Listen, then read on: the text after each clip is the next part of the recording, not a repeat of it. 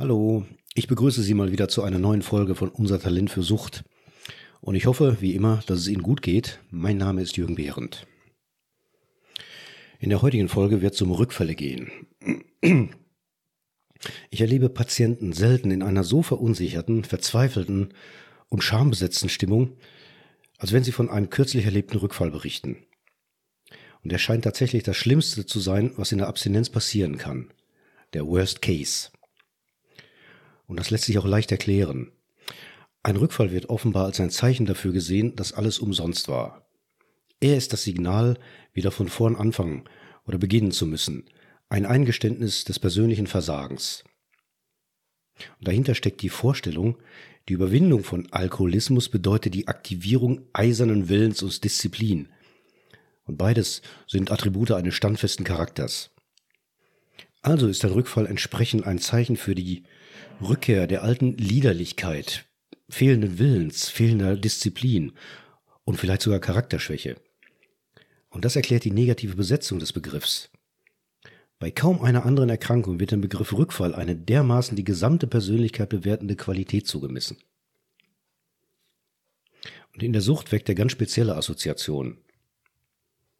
Dabei ist es eine interessante Tatsache, dass das Phänomen Rückfall per Definitionem ja erst dann stattfinden kann, wenn bereits ein gewisses Maß an abstinenter Entwicklung vollzogen wurde. Das heißt, erste Ablösungen aus der Abhängigkeit sind ja schon zu verzeichnen. Anders ausgedrückt, ein Rückfall ist nur möglich, wenn Abstinenzerfahrungen gemacht wurden. Sonst würden wir nicht von Rückfall reden, sondern von unverändertem Konsum. Jetzt ist es aber für das Alltagsverständnis und mal ganz ehrlich gesagt oft auch für das berufliche Verständnis kaum möglich, einen Rückfall als Anzeichen für Fortschritt zu sehen. Und wenn man versucht, das so zu vermitteln, dann wirkt das nicht gerade ein kleines Risiko einer Bagatellisierung. Und die wiederum verhindert die notwendige Wachsamkeit für die beteiligte Dynamik. Was ich damit meine ist, man konzentriert sich sehr leicht auf den Zeitpunkt, auf den Moment, an dem der Rückfall stattfindet. Man muss sich aber bewusst werden, dass der Rückfall ein Prozess ist und nicht ein isoliertes Ereignis. Es geht überhaupt nicht darum, Rückfall als nicht so schlimm zu sehen. Das würde sie nämlich auf fahrlässige Art bagatellisieren und es würde darauf hinauslaufen, dass man bestenfalls eine ganz allgemeine Beruhigung herstellt. Aber die hilft niemandem. Worum es geht, ist, Rückfälle zu verstehen. Den Ausdruck Rückfall halte ich für die nicht gerade glücklichste Wortwahl. Ähnlich wie das Wort Alkoholismus wurde es im Sprachgebrauch sozusagen aus der Tradition der Anfangszeiten der Suchtarbeit, wie ich vermute, einfach übernommen und hat mittlerweile den Einfluss eines Schlagwortes das zwar allgemein genutzt wird und dadurch den trügerischen Anschein von Bescheidwissen vermittelt. Aber letztlich hat er keinerlei Informationsgehalt.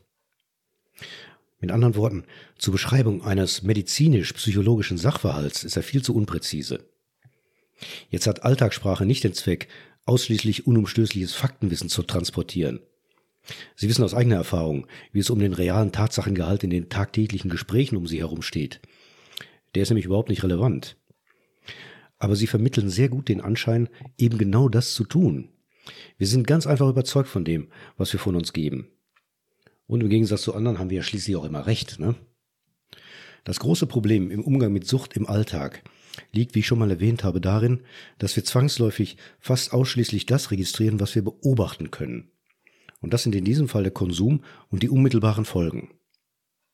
Wirklich problematisch daran ist, dass uns diese Beobachtung von äußerlichen Merkmalen ausreicht, um uns sicher zu fühlen. Und wenn wir uns sicher fühlen, dann hinterfragen wir nicht mehr. Wir müssen also den Betreffenden dazu noch nicht mal kennen. Was passiert ist, dass wir unwillkürlich die gedankliche Verbindung aufstellen, Sucht ist ausschließlich durch, die, durch den Konsum einer Substanz definiert. Oder um das anders auszudrücken, kein Alkohol, kein Problem. Was diese scheinbar einfache Gleichung angeht, gibt es einen Unterschied zwischen Betroffenen und Mitbetroffenen. Betroffene sind auf den Konsum angewiesen und in ihrem Verhaltensspielraum eingeschränkt. Mitbetroffene, also zum Beispiel Angehörige, sind zwar nicht darauf angewiesen, aber durch die Krankheit ebenfalls eingeschränkt. Gleichzeitig jedoch wissen sie, dass sie ihr Leben auch anders gestalten, gestalten könnten, wenn eben nur der Alkohol weg wäre, beziehungsweise wenn der Freund, Partner, Kollege oder Angehörige nicht mehr trinkt. In diesem Fall kann die Gleichung kein Alkohol gleich kein Problem aufgehen, aber eben nur in diesem Fall. Und das meistens auch nur vordergründig. Diese Erwartung haben aber viele Süchtige nicht unbedingt. Eine Abhängigkeit bedeutet eine Einschränkung von Handlungsmöglichkeiten.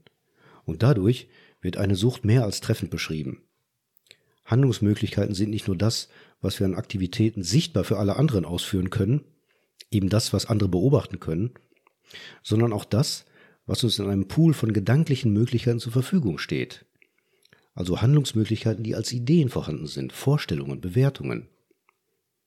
Der Pool von Süchtigen ist mehr oder weniger gefüllt mit Suchthandlungen, die sich, naja, sozusagen bewährt haben. Dagegen sind die alternativen, nicht süchtigen Handlungsmöglichkeiten immer weniger oder auch nie trainiert worden. Und daher können sie auch keine Aussicht auf Erfolge versprechen. Und wenn sie denn mal dann unvorbereitet und untrainiert abgerufen werden sollen, dann sind Misserfolge mehr als wahrscheinlich. Beispiele dafür sind Patienten, die eine Entgiftung durchlaufen und kurz darauf trotz festem Willen erneut trinken, weil sie die Anforderungen von Abstinenz schließlich nicht trainiert haben. Ihr Pool von Handlungsalternativen hat sich eben noch nicht verändern können. Wenn wir Rückfälle vor diesem Hintergrund betrachten, bedeuten sie zwar auf den ersten Blick ein Scheitern der Abstinenz, aber dieses Scheitern kommt nur zustande, weil neues Verhalten praktiziert wurde, das bisher zwar vielleicht theoretisch und therapeutisch durchgespielt wurde, aber seine Zuverlässigkeit in der Praxis noch nicht erprobt werden konnte. Mit dieser Kenntnis kann die giftige Qualität eines Rückfalls wenn noch nicht ganz genommen, dann wenigstens gemindert werden. Dann kann er nämlich ein wertvolles Signal dafür sein, wohin der Fokus für die nächsten Schritte gelenkt werden kann. Die giftige Qualität eines Rückfalls, die ich eben erwähnt habe, liegt nicht unbedingt nur im Konsum des Alkohols selbst, sondern in der Art und Weise, wie er beurteilt wird. Und das wird er meistens erbarmungslos negativ. Diese selbstabwertende Beurteilung sorgt dafür, dass die meisten Menschen am liebsten gar nicht darüber reden wollen und aus Schutz vor eben dieser befürchteten Abwertung stillschweigend darüber hinweggehen und ihre Abstinenzarbeit, ihre Abstinenzbemühungen vielleicht sogar einstellen.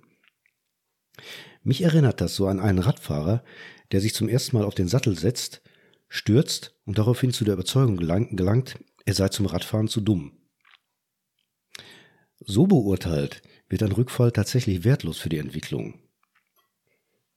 Ganz nebenbei, ich erlebe manchmal, dass Patienten, die von einem Rückfall berichten, erst ein Schuld- und Schamgefühl überwinden müssen und sich dann für den Rückfall tatsächlich bei mir oder meinen Kollegen entschuldigen. Ein Rückfall ist aber ein Symptom, das behandelt werden muss, unabhängig davon, wie es zustande kam. Sie entschuldigen sich ja auch nicht bei Ihrem Zahnarzt, wenn Sie nach drei Monaten mit erneuten Schmerzen bei ihm auftauchen. Ich möchte noch einmal gerne auf das Wort Rückfall näher eingehen. In dem Wort stecken ja eigentlich zwei Worte, nämlich zurück und fallen. Und Rückfall bedeutet, naja, zurückfallen. Wenn wir so etwas benutzen, dann haben wir doch immer ein Bild vor Augen. Nämlich das Bild, das ist typisch in der Suchtarbeit, einen Berg zu besteigen. Wir steigen etwas hoch und wenn wir dann in Straucheln kommen, dann fallen wir und zwar wohin? Zurück bis ins Basislager. Das kann man so sehen. Das ist aber eine Metapher und hat mit dem Leben, wie wir es als Prozess kennen, eigentlich herzlich wenig zu tun. Ein anderes Bild, was ich viel lebensnäher finde, ist folgendes.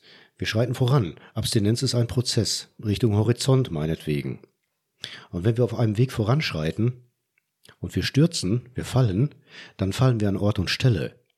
Aber wir fallen nicht zurück an die Ziellinie. Das heißt, wenn wir von diesem Punkt aus weitergehen, dann sind die zurückgelegten Erfahrungen, der zurückgelegte Weg immer noch vorhanden, die sind nicht ausgelöscht. Ich halte sowas für die Bewertung eines Rückfalls und auch für das Selbstverständnis viel sinnvoller als diese Bergmetapher, die sich, wie ich vermute, auch traditionell mal eingebürgert hat. Na gut, für heute war es das mal. Es war schön, dass Sie dabei waren. Würde mich freuen, wenn Sie es das nächste Mal wieder sind. Bis dahin, bleiben Sie gesund, machen Sie es gut. Mein Name ist Jürgen Behrendt. Tschüss.